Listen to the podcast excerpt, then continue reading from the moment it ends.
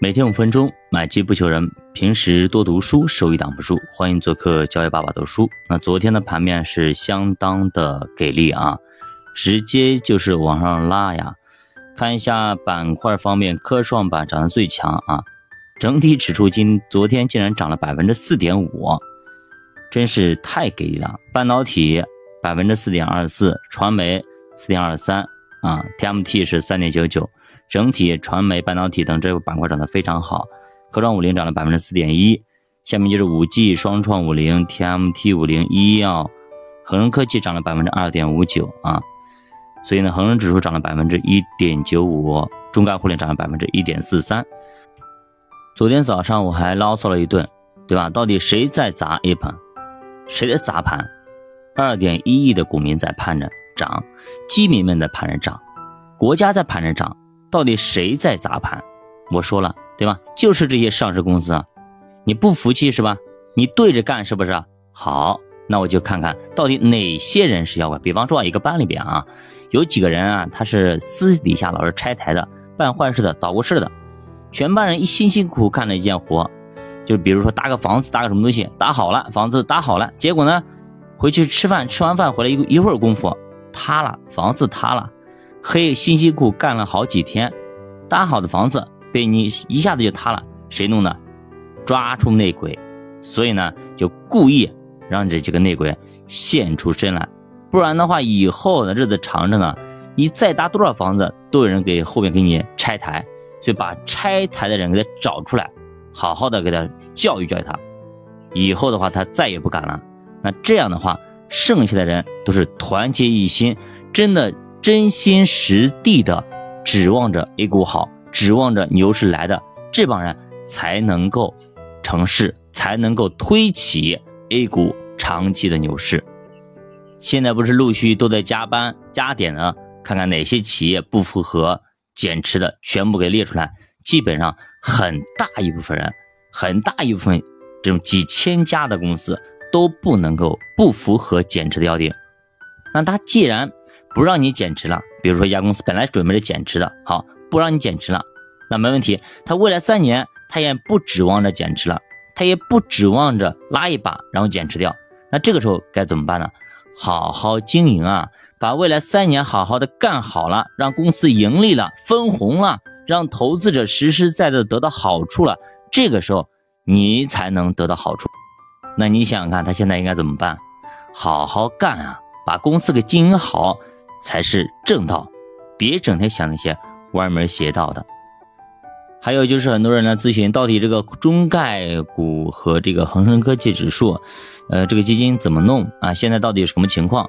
因为它来回的幅度还是蛮大的啊，蛮大的，所以现在你不用去参考它啊，你现在就看整体市场，是整体市场涨，它就肯定涨，这个你你要放心啊。美国好，它会好；中国好，它也会好。所以它两头虽然说它。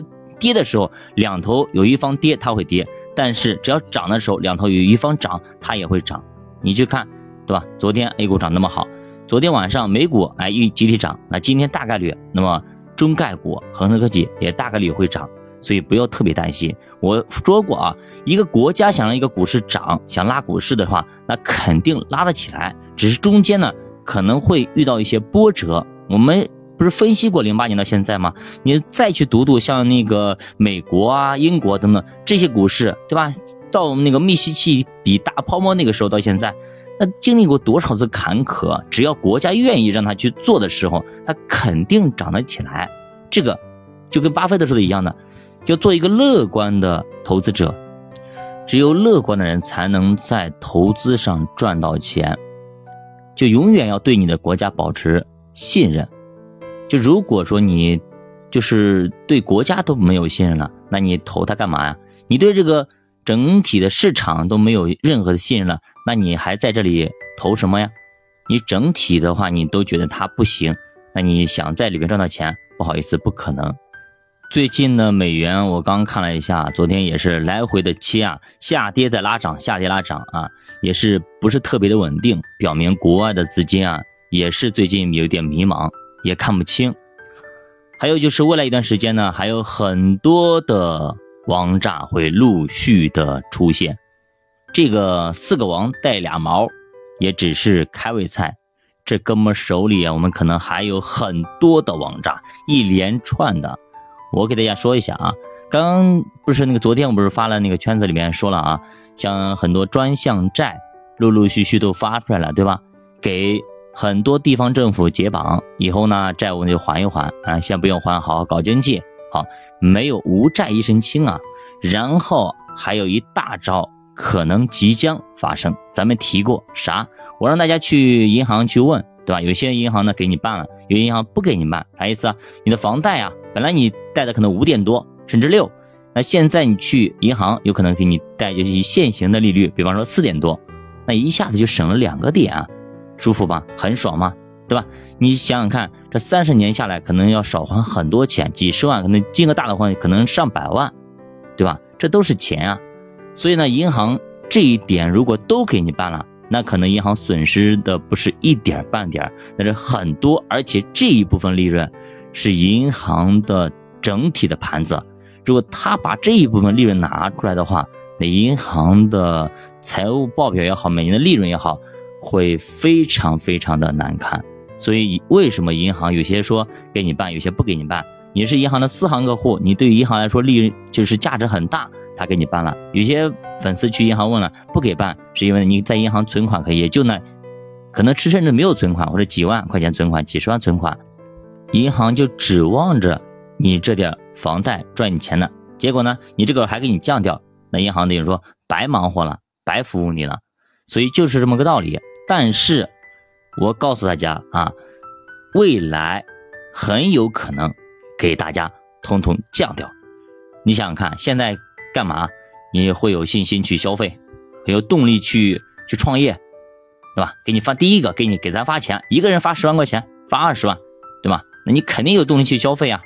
还有一点呢，给你降费，把房贷给你降了。像中国老百姓，大部百分之七八十的房产就是资产全在房子里，在房贷里啊，对吧？都吃着房奴啊。这个时候把你的房贷利率给你降了，你想大家心里开心吗？那当然开心了，而且降了很多。那大家信心一下子就提振起来了，那就消费、投资、买买买嘛。所以就是这个道理。所以咱们拭目以待，可能还有很多、更多、更多我们想象不到的利好会已经在路来的路上了。所以我们拭目以待。所以还是那句话啊，做投资，当熊市来的时候，谁也挡不住，那只能扛，只能熬，只能陪伴。那当牛市来的时候，一样的，你也挡也挡不住，你就坐轿子就好了。那你说我凭什么我坐轿子别人抬呀？那是因为你提前上车了呀，因为你提前已经挨过揍了，就该你坐轿子。那别人为什么抬轿子？因为他提前没上呀，他现在只能够过来抬，就是这么个道理。所以呢，要想吃肉，先得挨揍。教爸读书陪你一起慢慢变富，咱们下节再见。